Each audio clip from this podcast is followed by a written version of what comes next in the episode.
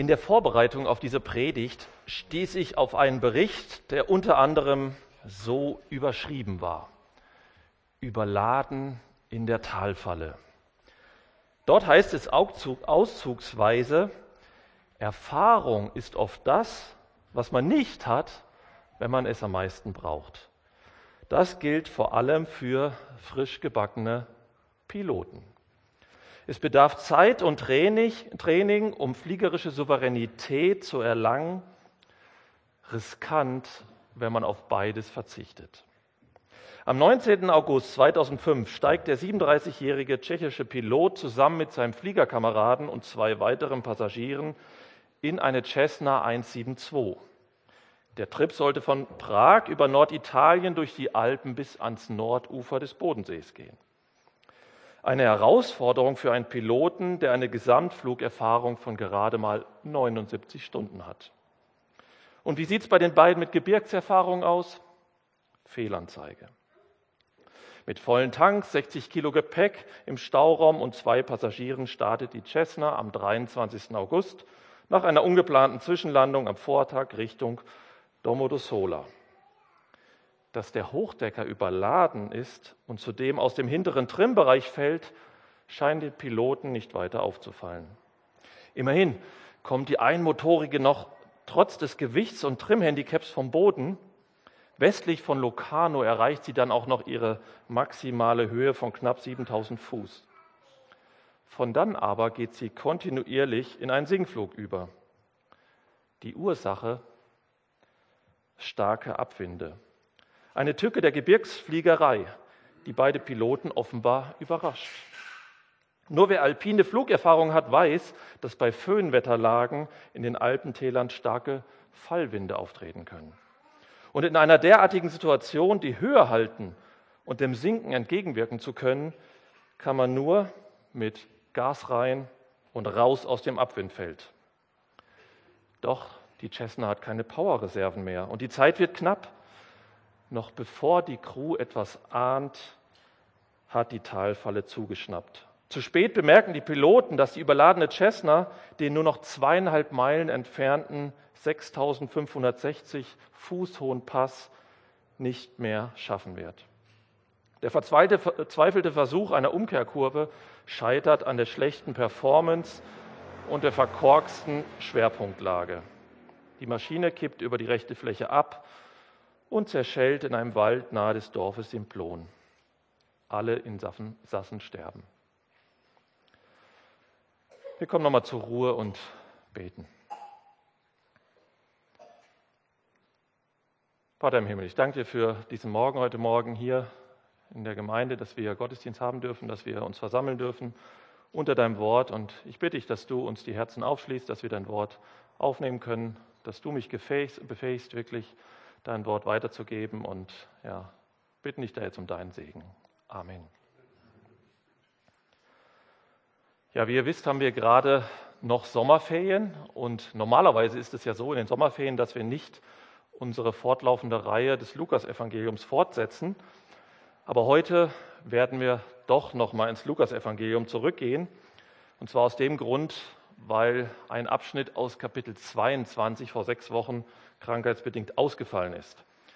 Ihr dürft schon mal eure Bibel aufschlagen, Lukas Kapitel 22. Und wir werden uns heute die Verse 31 bis 38 genauer anschauen. Lukas 22, die Verse 31 bis 38. Dort heißt es, der Herr aber sprach, Simon, Simon, siehe, der Satan hat euer begehrt, euch zu sichten wie den Weizen. Ich aber habe für dich gebetet, dass dein Glaube nicht aufhört. Und wenn du einst zurückgekehrt bist, so stärke deine Brüder. Er aber sprach zu ihm, Herr, mit dir bin ich bereit, auch ins Gefängnis und in den Tod zu gehen. Er aber sprach, ich sage dir, Petrus, der Hahn wird heute nicht krähen, ehe du dreimal geleugnet hast, dass du mich kennst. Und er sprach zu ihnen, als ich euch ohne Börse und Tasche und Sandalen sandte, mangelte euch wohl etwas?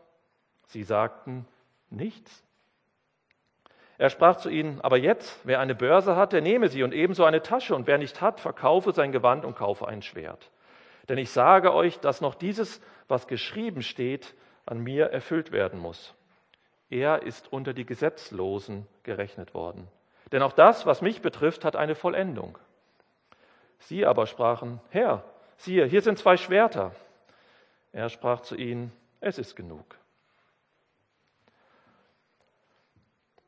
Bevor wir uns jetzt den Inhalt dieser Verse genauer anschauen werden, wollen wir uns noch mal ein bisschen den Kontext vom Lukas-Evangelium in Erinnerung rufen. Wisst ihr noch, ganz am Anfang des Evangeliums schildert uns Lukas, mit welcher Absicht er dieses Evangelium verfasst hat.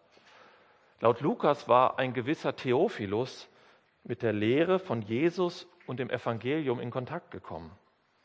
Durch die gründlich recherchierten Aufzeichnungen von Lukas über die wesentlichen Ereignisse sollte Theophilus im Glauben gestärkt werden, dass diese Ereignisse tatsächlich so stattgefunden hatten. Dies sollte ihm und wahrscheinlich damit auch anderen Lesern helfen, echte Nachfolger zu werden. Nach den ersten Kapiteln wird uns berichtet, wie der Herr Jesus aus seinen Nachfolgern zwölf Männer auserwählte und er nahm sie in den folgenden drei Jahren besonders in die Schule und bereitete sie auf ihre Aufgabe im Reich Gottes vor. Der Jesus selbst richtete sein Augenmerk dabei konsequent auf die Erfüllung seiner Mission, nämlich für die Menschen am Passafest in Jerusalem zu sterben. Ab Kapitel 9, Vers 51 bis zu dem Kapitel heute, hier Vers 22, Kapitel 22, lesen wir dann von den wichtigen Begebenheiten auf der letzten Reise nach Jerusalem, von den letzten Tagen und sogar von dem letzten Abend vor der Hinrichtung des Herrn Jesus. Bisher hatte der Herr Jesus die Jünger immer wieder auf seinen vorbestehenden Tod und auf die Zeit danach vorbereitet. Und auch an diesem letzten Abend widmet er diesem Thema viel Zeit. Die Jünger dagegen schienen sich der Bedeutung dieser Situation überhaupt nicht wirklich bewusst zu sein. Im Zusammenhang mit der Frage, wer Jesus wohl verraten würde, kam es sogar zum Streit unter ihnen. An diesem besonderen Abend reagierten die Jünger wieder mal typisch menschlich. Sie waren auf sich fixiert und übersahen diese gigantische Bedeutung der sich gerade vor ihren Augen erfüllenden Ereignisse. Und ganz im Gegensatz dazu brachte der Herr Jesus die Jünger wieder geduldig auf die Spur zurück. Nicht das erste Mal. Er erinnerte sie in Vers 26 und 27, das hat uns der Martin vor einigen Wochen erzählt, dass sie seinem Beispiel folgen sollen und einander dienen sollen. Und das ganz im Gegensatz zu den Herrschern dieser Welt. Und gleichzeitig versprach er ihnen, dass sie eines Tages selbst mit ihm herrschen werden. Das heißt, neben der Ermahnung, einander zu dienen, gab er ihnen damit zugleich auch eine besondere Verheißung über die zukünftige Herrschaft mit auf den Weg. Wisst ihr, so ist unser Herr Jesus. Im Angesicht des Todes bereitete er seine Nachfolger weiter geduldig auf die Zeit nach seinem Tod und der Auferstehung vor. Und auch unser heutiger Predigtext dreht sich genau um dieses Thema. Um den richtigen Zugang zu unserem Text zu bekommen, sind auch heute wieder zwei Fragen sehr entscheidend.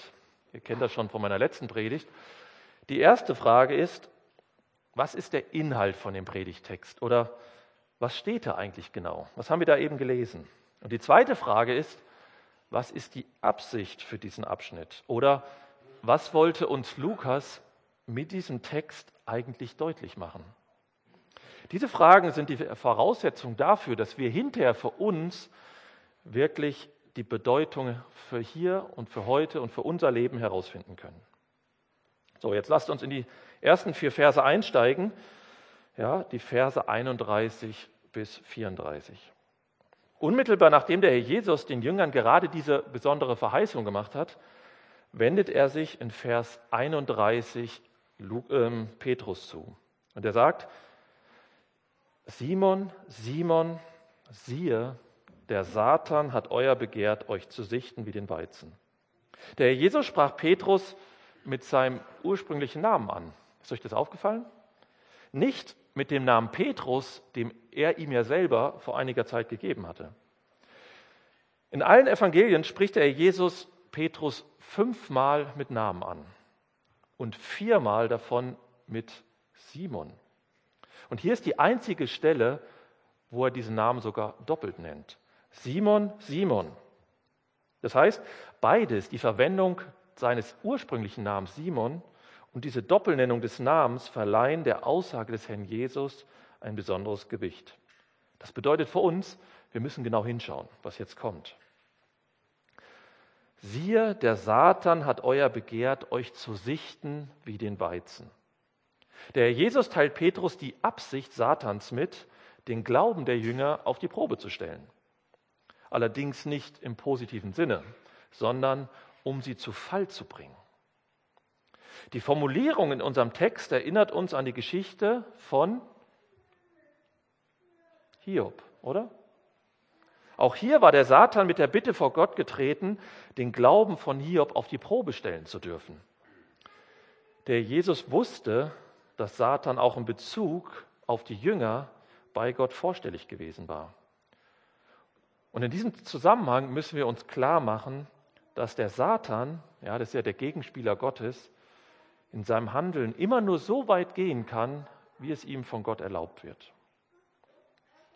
Und dass es der Satan hier auf den Glauben der Jünger abgesehen hat und sie zu Fall bringen wollte, das sehen wir an diesem Bild von dem Weizen.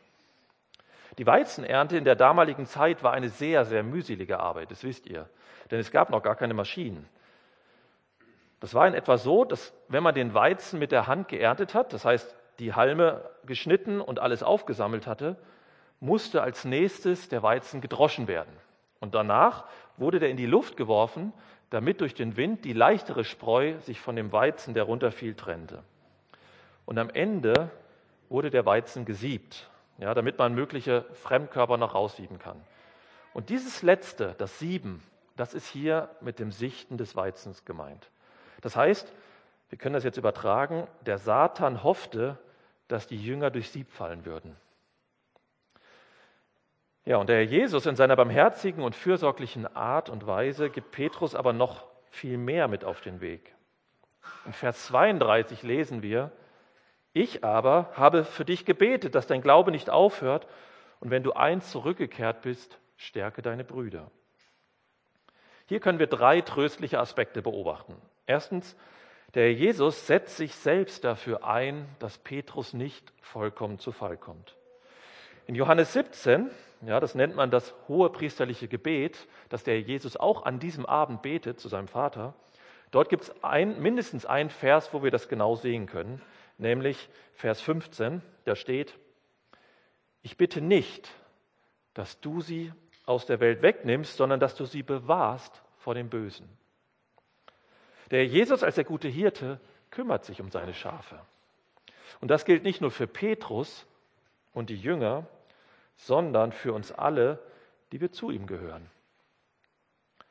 Zweitens, Jesus verheißt Petrus indirekt, dass er zu Fall kommen wird, aber dass er auch wieder zurückkehren wird. Das heißt, er gibt ihm erst eine na, heftige Nachricht und gleich damit verbunden die Ermutigung. Wisst ihr, der Jesus weiß ganz genau, dass auch wir gläubigen Menschen immer wieder sündigen werden und zu Fall kommen. Das Entscheidende hierbei ist jedoch, nicht liegen zu bleiben, sondern wieder aufzustehen. Durch den Tod des Herrn Jesus, der ja jetzt in dieser Geschichte unmittelbar bevorstand, bleibt das Versagen nicht endgültig, sondern kann durch Gnade vergeben werden.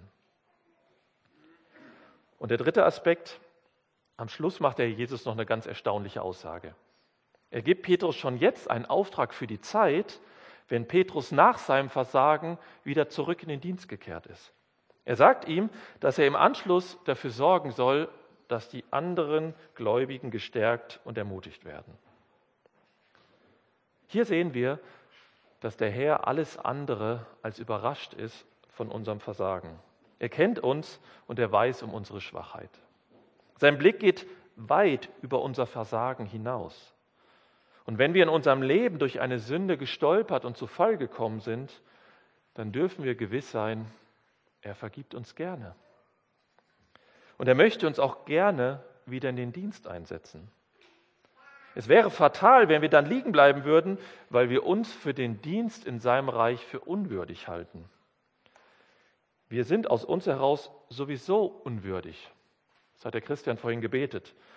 Wir sind sowieso unwürdig, aber durch das Blut vom Kreuz, durch den Herrn Jesus, sind wir würdig gemacht, um ihm dienen zu dürfen. Das ist eine wichtige Lektion. Aus uns heraus sind wir nicht würdig, aber durch den Herrn Jesus sind wir würdig gemacht. So, und jetzt schauen wir uns die Reaktion von Petrus im Vers 33 an. Er aber sprach zu ihm, Herr, ich bin mit dir bereit, ins Gefängnis und in den Tod zu gehen. Petrus versteht die offenen und zugleich fürsorglichen Hinweise für ihn überhaupt nicht. Seine Aussage entlarvt seine völlige Selbstüberschätzung und die Fehleinschätzung der Situation. Er meinte, bereit zu sein, im Zweifel mit dem Herrn Jesus ins Gefängnis zu gehen, aber der Herr Jesus hatte nie von Gefängnis gesprochen sondern immer von Sterben.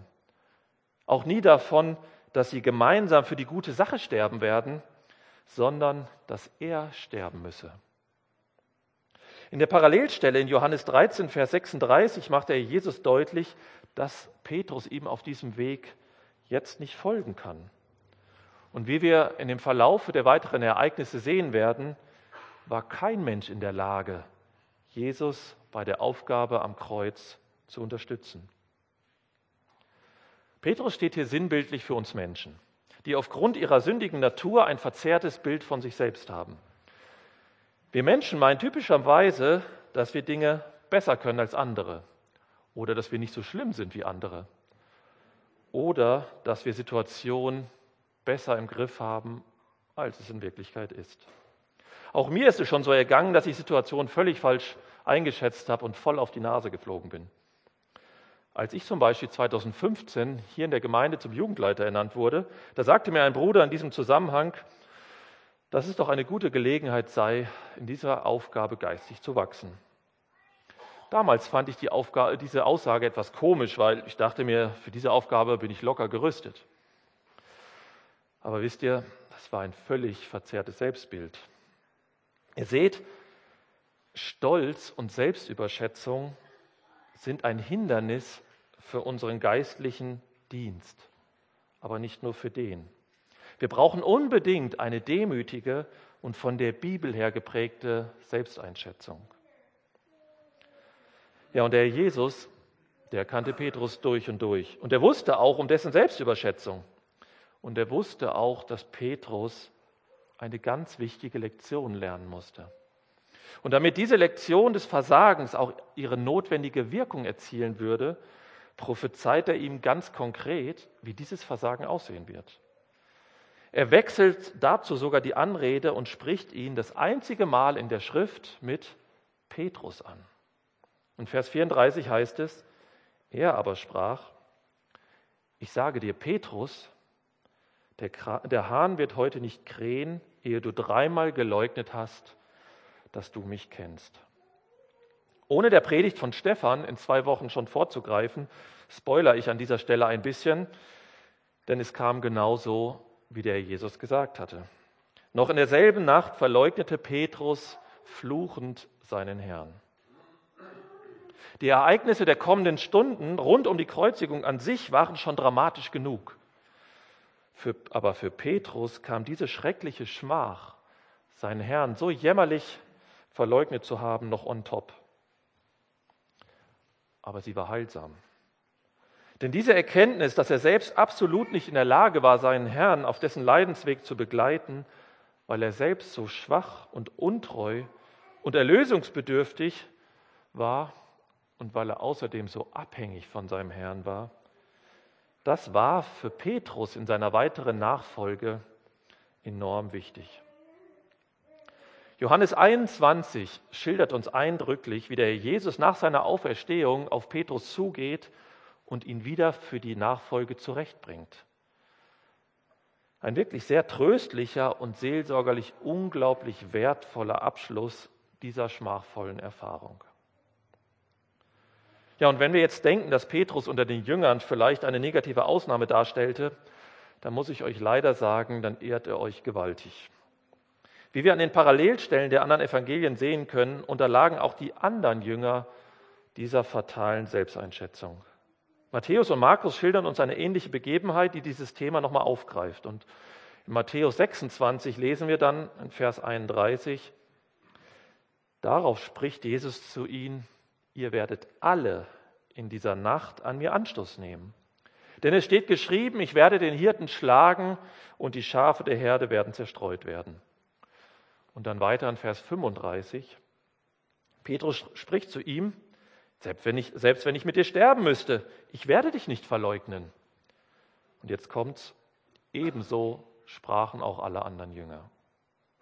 Wir sehen also, dass Selbstüberschätzung nicht das Problem eines Einzelnen ist, sondern ein grundsätzliches Problem von uns Menschen.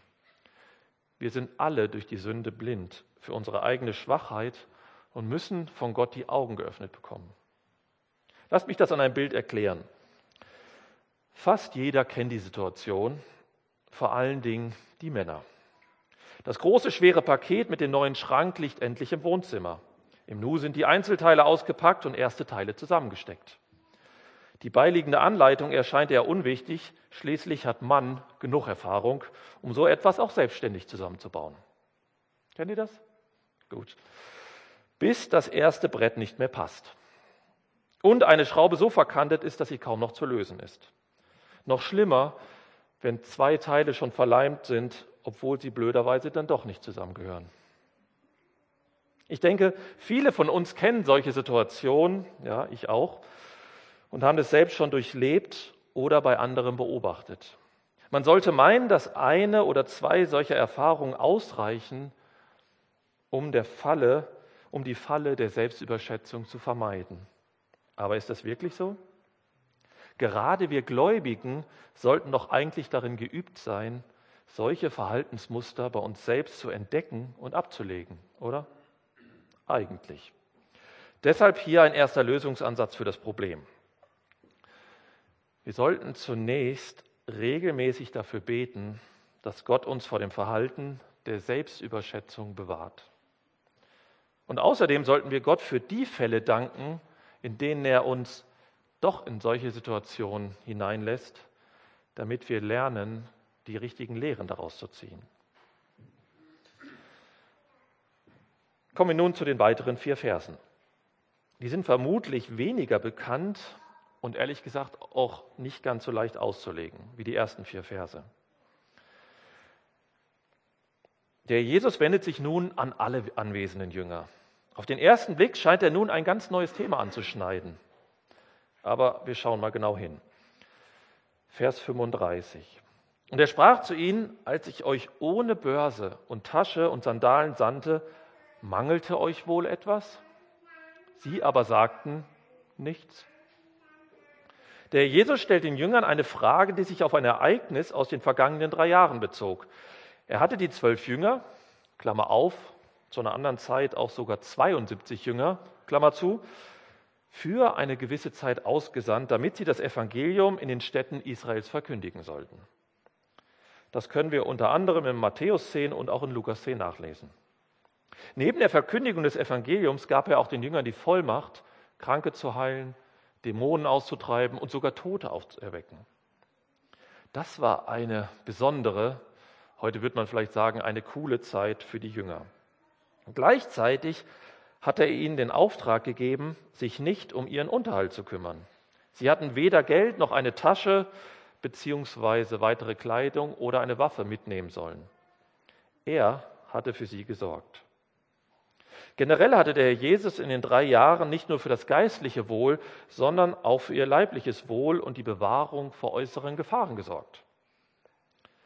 Er hatte sich auch darum gekümmert, wann sie wohin reisen würden, was als nächstes auf dem Plan stand und zuletzt auch ganz praktisch darum, wo sie das letzte Passamal zusammen feiern werden. Deshalb konnten die Jünger auch bestätigen, dass es ihnen bisher an nichts gemangelt hatte. Soweit, so gut. Ab Vers 36 nimmt dieses Thema für die Jünger jedoch eine überraschende Wendung.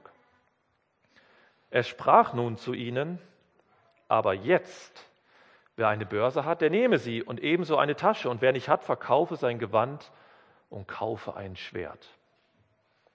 Nach dem als von Vers 35 kommt nun in diesem Vers 36 das Wort nun, aber jetzt. Hier sehen wir einen Gegensatz. Während die Jünger bisher keinen Mangel gelitten hatten und von dem Herrn Jesus, wie gesagt, versorgt und bewahrt worden waren, tritt jetzt eine neue Zeitrechnung an. Eine Zeit, die sich sehr stark von den bisherigen drei Jahren unterscheiden wird. Um diesen Satz richtig zu verstehen, müssen wir uns zunächst zwei Begründungen des Herrn Jesus im Vers 37 anschauen. Dort steht, denn ich sage euch, dass noch dieses, was geschrieben steht, an mir erfüllt werden muss. Und er ist unter die Gesetzlosen gerechnet worden. Denn auch das, was mich betrifft, hat eine Vollendung. Wir wissen ja, von Ewigkeit her, weit bevor das Universum und unsere Erde erschaffen worden war, war es schon Gottes Plan gewesen, dass der Jesus auf diese Erde kommen würde, um für die Menschen zu sterben und sie dadurch von ihrer Sünde zu erretten. Jahrtausende lang warteten jetzt die Menschen schon darauf, dass dieser Erlöser kommen würde. Und jetzt war dieser Tag gekommen, wo dieses wichtigste Ereignis der Menschheitsgeschichte eintreten würde. Der Jesus stand kurz davor, diesen Plan zu erfüllen bzw. zu vollenden und dann zum Vater zurückzugehen. Das ist meines Erachtens die zweite Begründung, die er hier nennt. Wir fangen heute mal von hinten an. Denn das, was mich betrifft, hat eine Vollendung, hat er ja gesagt. Das ist die zweite Begründung. In der ersten Begründung geht es darum, dass der Jesus noch in der Nacht verhaftet, verhört, gefoltert und am nächsten Morgen gekreuzigt werden würde. Er, der Sohn Gottes und der Schöpfer der Menschen, würde einen grässlichen Tod sterben.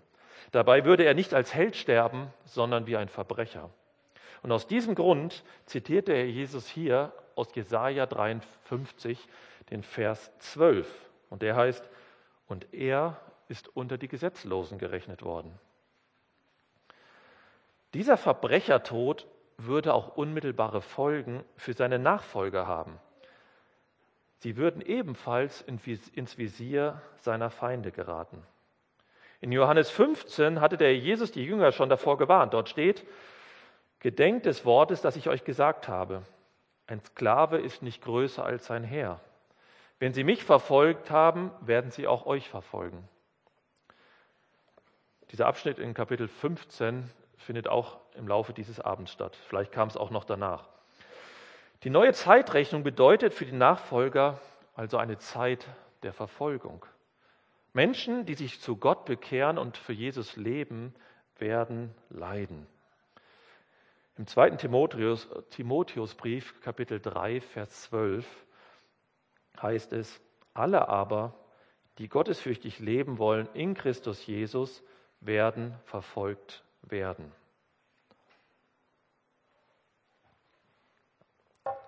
Und damit kommen wir zurück zu Vers 36. Weil der Herr Jesus seinen Auftrag erfüllt haben und zum Vater zurückgehen wird, das war ja die zweite Begründung, und weil die Jünger ebenfalls ins Visier seiner Feinde geraten werden, das ist die erste Begründung, deshalb kündigt er ihnen diese neue Zeitrechnung an. Eine Zeit, die sehr herausfordernd wird. Aber jetzt, wer eine Börse hat, der nehme sie und ebenso eine Tasche. Und wer nicht hat, der verkaufe sein Gewand und kaufe ein Schwert. Wisst ihr, die Ausleger sind sich nicht so ganz einig, wie der Herr Jesus diesen Satz gemeint hat. Das könnt ihr euch vorstellen. Es gibt die Meinung, dass diese Aussage tatsächlich wörtlich zu verstehen ist. Das heißt, dass die Jünger sich tatsächlich einen Geldbeutel, eine Tasche und ein Schwert zulegen sollten, aber nur für eine bestimmte Zeit. Andere gehen davon aus, dass das bildlich gemeint ist. Sie argumentieren, dass die Jünger sich ja nicht wörtlich verteidigen sollen, sondern ab nun selbst für ihren Lebensunterhalt und für ihre Sicherheit sorgen müssen. Die Geldbörse, die Tasche und das Schwert seien hier nur Symbole für die nun notwendige Eigenversorgung. Letztendlich sind beide sich unterschiedlichen Sichtweisen gar nicht so entscheidend, da beide Auslegungen in die ähnliche Richtung gehen. Beide, bei beiden liegt der Fokus auf die nun anstehenden neuen Lebensumstände der Jünger im Kontrast zu den bisherigen drei Jahren. Sie mussten sich in Kürze auf körperlichen Mangel und Lebensgefahr einstellen. Und deshalb warnt der Jesus sie vor den kommenden äußeren Umständen. Sie sollten sie nicht unterschätzen. Wo sich die Ausleger allerdings sehr einig sind, ist die Tatsache, dass der Jesus ganz sicher nicht gemeint hatte, dass die Jünger das Schwert gebrauchen sollten, um ihren Herrn zu verteidigen. Ja, dass die Jünger diesen Satz allerdings tatsächlich missverstanden haben, lässt sich an zwei Stellen belegen. Im Vers 38, das ist jetzt unser letzter Vers, da heißt es, das ist die Antwort der Jünger auf diese Aussage des Herrn Jesus, sie aber sprachen, Herr, siehe, hier sind zwei Schwerter. Die Jünger verstanden seine Aussage wörtlich und hielten ihm zwei Schwerter hin. Wie wir bereits in dem ersten Abschnitt gesehen hatten, hatten die Jünger weder ihre eigenen Fähigkeiten noch die Situation wirklich begriffen. Dies wird besonders deutlich, wenn wir jetzt mal kurz zu Vers 49 springen und sehen, was bei der Verhaftung des Herrn Jesus passiert. Als die, damit sind die Jünger gemeint, welche um ihn waren, sahen, was geschehen würde, sprachen sie, Herr, sollen wir mit dem Schwert reinschlagen? Und einer von ihnen schlug dem Knecht des hohen Priesters und hieb ihn das rechte Ohr ab. Matthäus 26 berichtet uns dazu, da spricht Jesus zu ihm, steck dein Schwert wieder an seinen Ort, denn alle, die das Schwert nehmen, werden durch das Schwert umkommen. Oder meinst du, dass ich nicht meinen Vater bitten könne und er mir jetzt mehr als zwölf Legionen Engel senden würde, werde?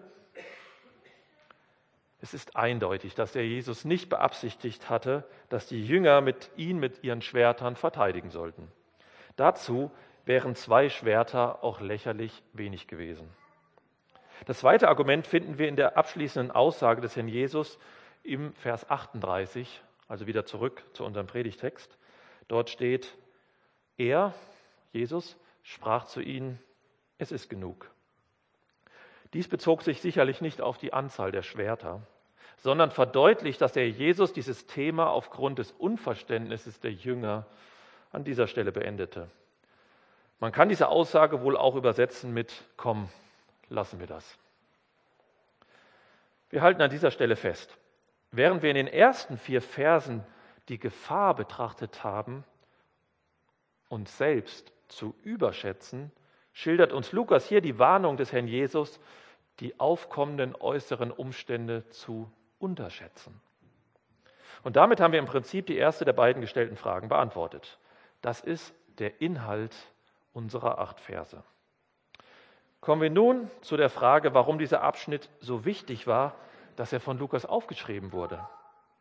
Warum ausgerechnet dieses Thema Selbstüberschätzung oder Situationsunterschätzung in der Nachfolge?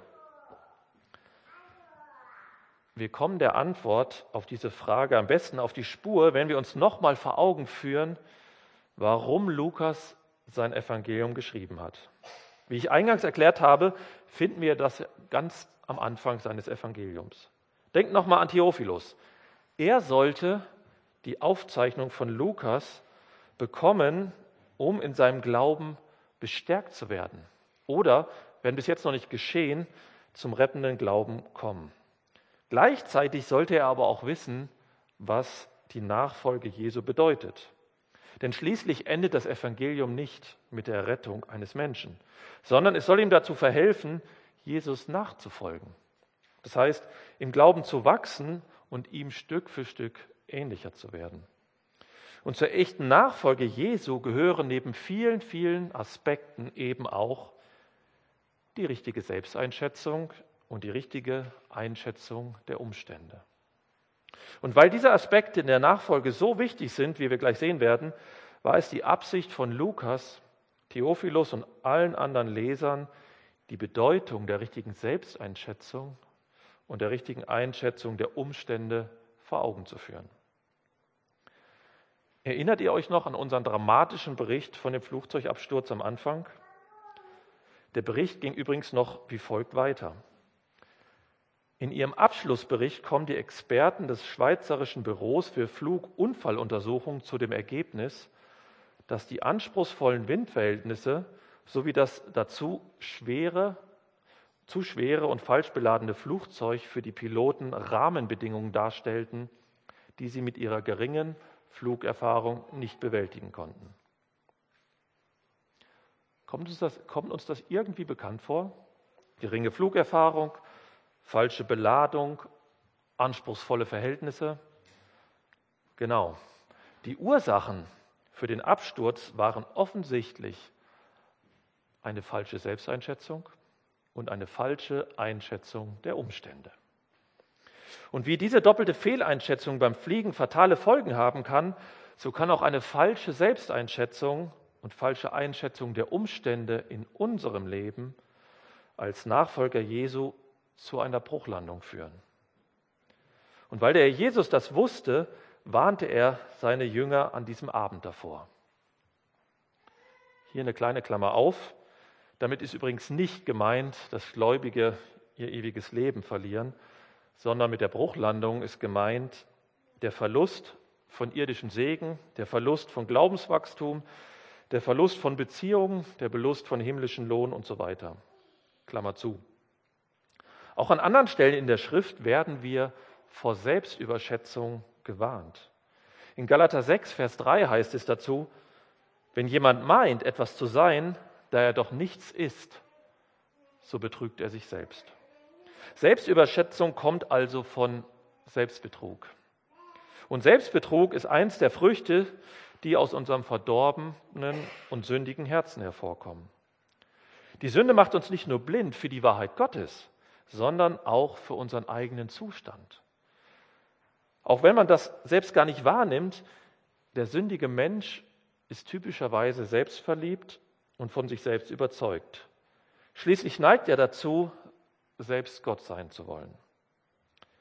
Die Lösung für dieses Problem liegt deshalb nicht in einer verbesserten Selbstwahrnehmung, sondern in einem erneuerten Herzen. Erst wenn der Herr Jesus unser Herz neu gemacht hat, können wir anfangen, uns im Licht der Bibel richtig zu beurteilen. Erst dann beginnen wir zu verstehen, dass wir von unserem großen und herrlichen Schöpfer vollständig abhängig sind und aus uns selbst heraus nicht wirklich viel können. Wisst ihr, ein bekehrter Mensch weiß um seine eigene Sündhaftigkeit auf der einen Seite und um die Heiligkeit Gottes auf der anderen Seite. Die Bekehrung ist nicht die Neugeburt von Helden, sondern von begnadigten Versagern. Von Versagern, die ihre Freude und ihre Energie ab nun aus der wunderbaren Beziehung zu ihrem Schöpfer ziehen dürfen. Die Jüngeren unter uns fühlen sich typischerweise oft ziemlich stark. Und damit meine ich nicht nur körperlich stark. Mit dem Größerwerden werden die Freiheiten immer größer, sodass die Selbstüberzeugung häufig ähnlich groß ausgeprägt ist. Aber wisst ihr, je länger man im Leben steht, vor allen Dingen je länger man mit dem Herrn unterwegs ist, desto öfter macht man typischerweise die Erfahrung, dass wir alles andere als stark sind. Die eine oder andere schmerzhafte Bauchlandung dient uns da als wichtige Lektion. Es steigert zum Beispiel nicht gerade die Selbstwertschätzung, wenn man es fertigbringt, nach dem Gottesdienst gut gelaunt in sein Auto zu steigen und rückwärts schwungvoll die Ecke eines, Auto, eines anderen Autos mitzunehmen. Ich kann euch ein Lied davon singen. Oder wenn man taktlos in andere Gespräche platzt und beim irritierten Schweigen der anderen realisiert, ja, dass die eigene Person doch nicht so zentral und so wichtig ist, wie man vielleicht angenommen hat. Es kann auch sehr heilsam sein, am eigenen Leib zu erfahren, dass das Altersleben in der Ehe oder in der Kindererziehung doch ein bisschen komplexer ist, als man es früher in seiner selbstüberschätzenden und ach so klugen Art gerne rumposaunt hat. Wenn wir reife Christen fragen, dann werden sie uns normalerweise Folgendes bestätigen. Eine zunehmend demütige und realistische Einschätzung der eigenen Schwachheit und Begrenztheit auf der einen Seite und eine wachsende Erkenntnis der großen Abhängigkeit vom Herrn auf der anderen Seite nimmt einen sehr zentralen Punkt in ihrem Leben ein. Also eine realistische Einschätzung der eigenen Schwachheit und die wachsende Erkenntnis der großen Abhängigkeit vom Herrn ist sehr zentral in dem Leben von Christen. Und deshalb rät Paulus der Gemeinde in Rom auch, diese Haltung anzunehmen. In Römer 12, Vers 3 formuliert er das wie folgt. Aufgrund der Gnade, die Gott mir gegeben hat, warne ich jeden einzelnen von euch. Denk nicht höher von dir, als dir zukommt, sondern schätze dich selbst richtig ein. Maßstab dafür ist der Glaube, den Gott jedem von uns zugemessen hat. Die richtige Selbsteinschätzung lernen wir häufig erst durch schmerzhafte Lektionen. Diese ereignen sich nicht selten im Zusammenhang mit schwierigen Umständen. Und das führt uns zu der Erkenntnis, dass die richtige Selbsteinschätzung häufig auch mit der richtigen Einschätzung der Umstände verknüpft ist. In Drucksituationen lernen wir nicht selten unsere eigenen Grenzen am besten kennen, richtig? Ja, Petrus hatte in dieser einen Nacht die völlige Fehleinschätzung seiner eigenen Fähigkeiten schmerzhaft erlebt. Aber im Laufe seines Lebens durchlebte er auch viele schwierige Umstände. Er erfuhr am eigenen Leib, was ihm der Herr Jesus für die Nachfolge verheißen hatte. Er erlebte Verfolgung, verspürte körperliche Folter am eigenen Leib und sah seine Freunde den Märtyrertod sterben. Petrus hatte jedoch gelernt, dass schwierige Umstände im Leben eines Nachfolgers kein lästiges Übel einer scheinbar missglückten Lebensplanung Gottes für unser Leben war, sondern Teil von Gottes Plan für sein Leben. Schwierige Umstände im Leben eines Christen, sei es Krankheit, sei es Verfolgung, sei es Arbeitslosigkeit oder ähnliches. Ja, sie sind oft sehr, sehr schwer, aber sie haben einen besonderen Zweck im Plan Gottes. Petrus formuliert es in einem seiner Briefe wie folgt. 1. Petrus 4, die Verse 12 und 13. Dort steht, Geliebte, lasst euch durch das Feuer der Verfolgung unter euch, das zu eurer Prüfung geschieht, nicht befremden, als begegne euch etwas Fremdes, sondern freut euch. Insofern ihr der Leiden des Christus teilhaftig seid, damit ihr euch auch in der Offenbarung seiner Herrlichkeit jubelnd freut. Petrus schreibt hier, dass schwierige Umstände als Prüfung für uns gedacht sind. Gott prüft unseren Glauben, um ihn noch fester und noch standhafter zu machen. Jakobus geht in die gleiche Richtung. Jakobus 1, Vers 3 und 4. Haltet es für reine Freude, meine Brüder, wenn ihr in verschiedener Weise auf die Probe gestellt werdet.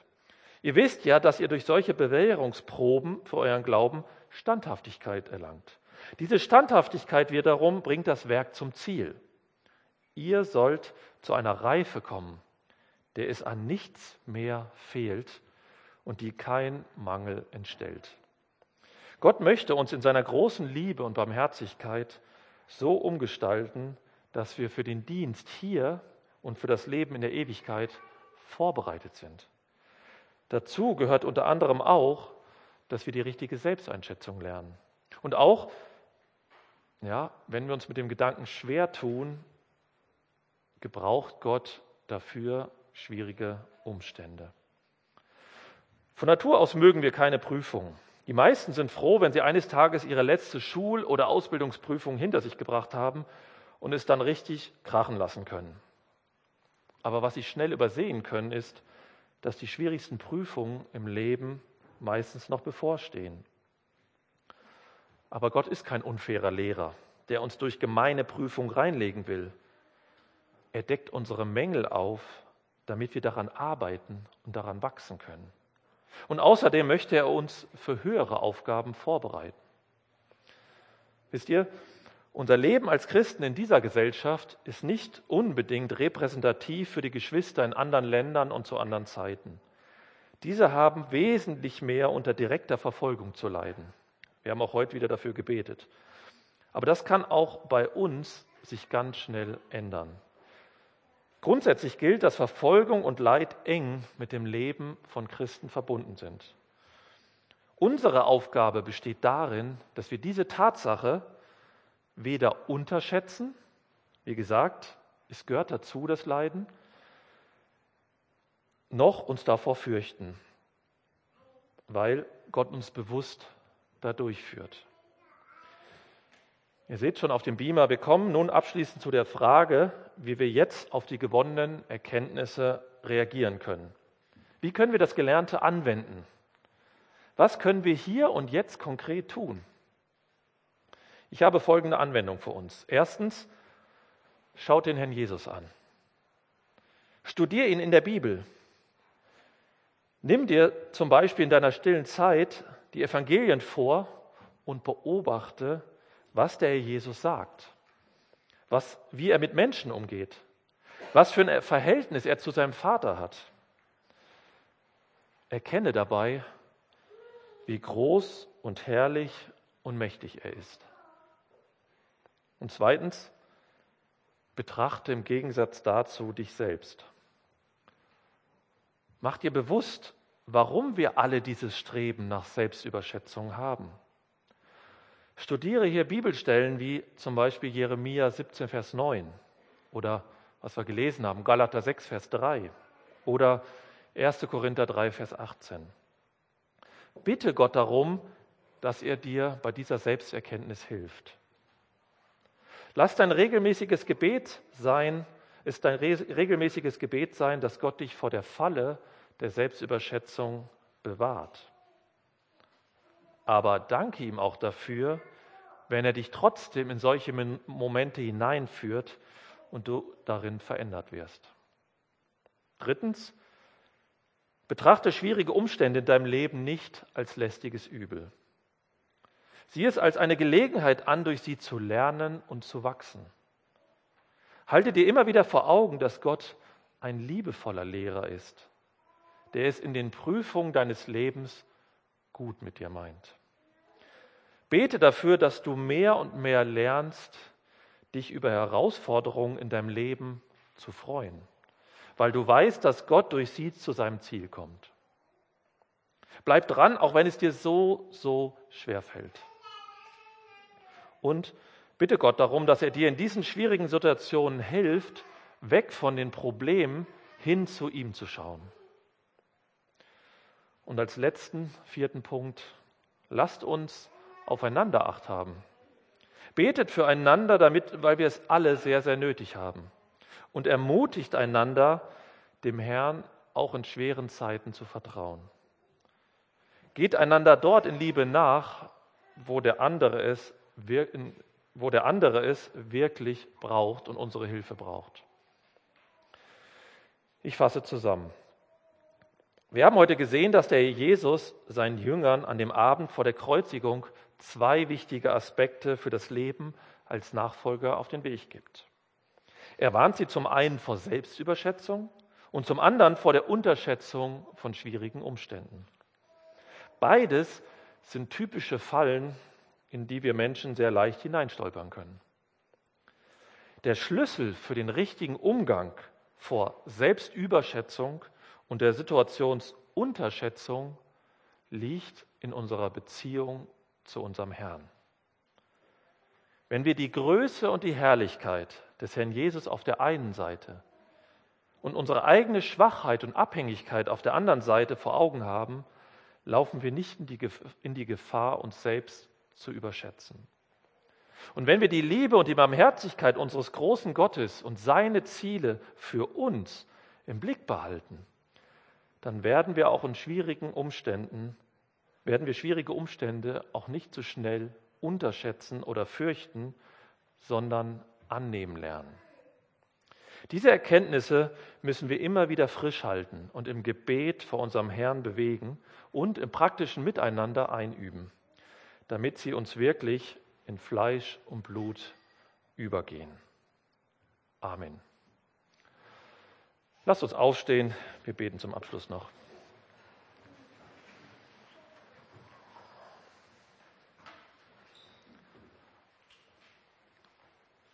Vater im Himmel, du hast uns heute einen nicht ganz einfachen Text mit auf den Weg gegeben und wir danken dir, dass du uns auch immer wieder Weisheit gibst in der Auslegung und bitten dich, dass du uns hilfst, auch dieses Thema auch in unserem Leben anzuwenden. Wir sind alle herausgefordert, dass wir ja, uns selbst nicht überschätzen und ja, die Umstände um uns herum nicht auf die leichte Schulter zu nehmen oder uns sogar vor ihnen zu fürchten. Du kennst uns durch und durch, das haben wir heute auch wieder gesehen und wir bitten dich einfach, dass du mit uns gehst, dass du uns immer wieder ermutigst, dass du uns immer wieder erinnerst. Hilf uns auch, dass wir miteinander uns auch mal wieder gegenseitig dort eine Stütze sind, dass wir uns dort helfen, dass wir uns dort ermutigen und dass es eine Freude ist, gemeinsam wirklich diesen Weg mit dir zu gehen. Bitte ich jetzt um deinen Segen. Amen.